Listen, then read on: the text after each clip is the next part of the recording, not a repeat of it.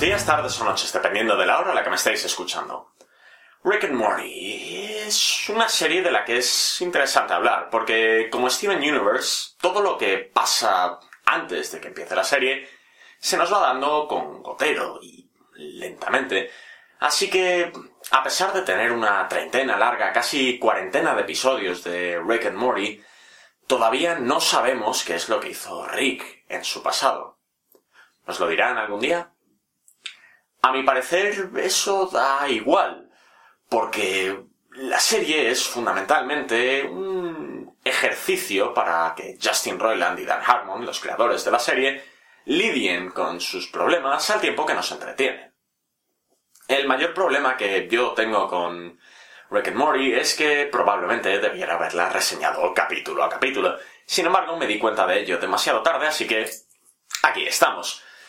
Solo hablaré de los personajes homónimos de la serie en esta reseña porque el resto de la familia me da exactamente igual. Supongo que tendría que hablar un poco acerca de de qué trata la serie. La serie sigue a Rick y Morty, un abuelo y su nieto, y cómo se meten en aventuras interdimensionales o intergalácticas dependiendo del capítulo o de la temporada. Esta última ha sido un tanto especial. No que las dos anteriores fuesen especialmente cohesivas. El tema, como he mencionado antes, es que Rick and Morty, de la misma manera que Steven Universe, parece apuntar a que hay una trama central crucial que es lo que impulsa todo. Sin embargo, también como Steven Universe, esta información se nos da muy poquito a poco. El problema fundamental con Rick and Morty, en mi opinión, como serie, es que plantean demasiadas preguntas que los fans quieren que se respondan pero que no van a poder responder porque no creo que dispongan del tiempo suficiente. Esto no es una queja contra la serie, siempre está bien que haya un misterio. Pero el tema es que acaba de terminar la tercera temporada, está todo en el aire, no sabemos cuándo va a salir la cuarta temporada y otras temporadas cuando... Estoy bien, estoy bien. La tercera temporada, en cualquier caso, es genial. Lo que sí pasó es que empezó con un tono un tanto distinto una persona con un agudo intelecto podría haberse dado cuenta de que había pasado algo detrás de las cámaras a uno de los creadores. Y con un poco de tiempo de indagación se puede descubrir que así es.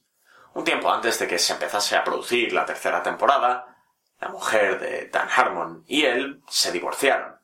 Esto claramente afectó al creador de la serie y ha tenido sus consecuencias con la temática, y los episodios y los personajes. Morty, por ejemplo, uno de ellos, es un chico de 14 años y bastante, bastante inseguro.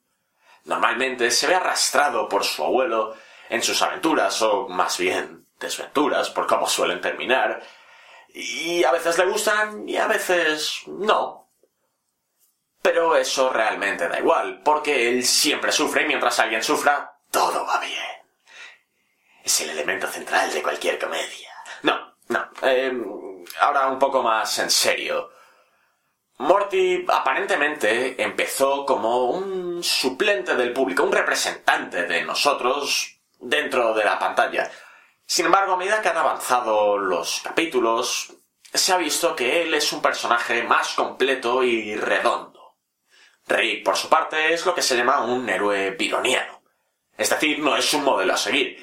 Y si creéis que ser autodestructivo y rechazar todo lo que ofrece la sociedad porque es parte del sistema es guay, muy buena suerte porque necesitáis la sociedad y no podéis escapar de ella. El tema de los héroes bironianos es que sirven para explorar tanto la condición humana como la sociedad que nos rodea de una manera interesante y ofreciendo un punto de vista un tanto externo. Bojack Horseman es otro ejemplo de una serie que hace esto. Sin embargo, mientras que Bojack Horseman es fundamentalmente cínica y optimista, y sí, son compatibles de una extraña e interesante manera, os lo aseguro, Rick and Morty solo... solo... se dedica a deconstruir todo lo que está en su camino sin ninguna clase de miramiento. Ahora bien, no voy a decir que ninguno de estos dos sistemas sea fundamentalmente superior al otro. Solo que yo personalmente conecto muchísimo más con Bojack Horseman como serie que con Rick and Morty. Eso sí, la serie es genial. Y si sois capaces de superar la desagradable que son los personajes y todo de manera intencional, os encontraréis con una exploración fascinante de la condición humana, la relación de la sociedad y el hombre como nos enajena y también una gran cantidad de capítulos absurdos. En el buen sentido, eso sí.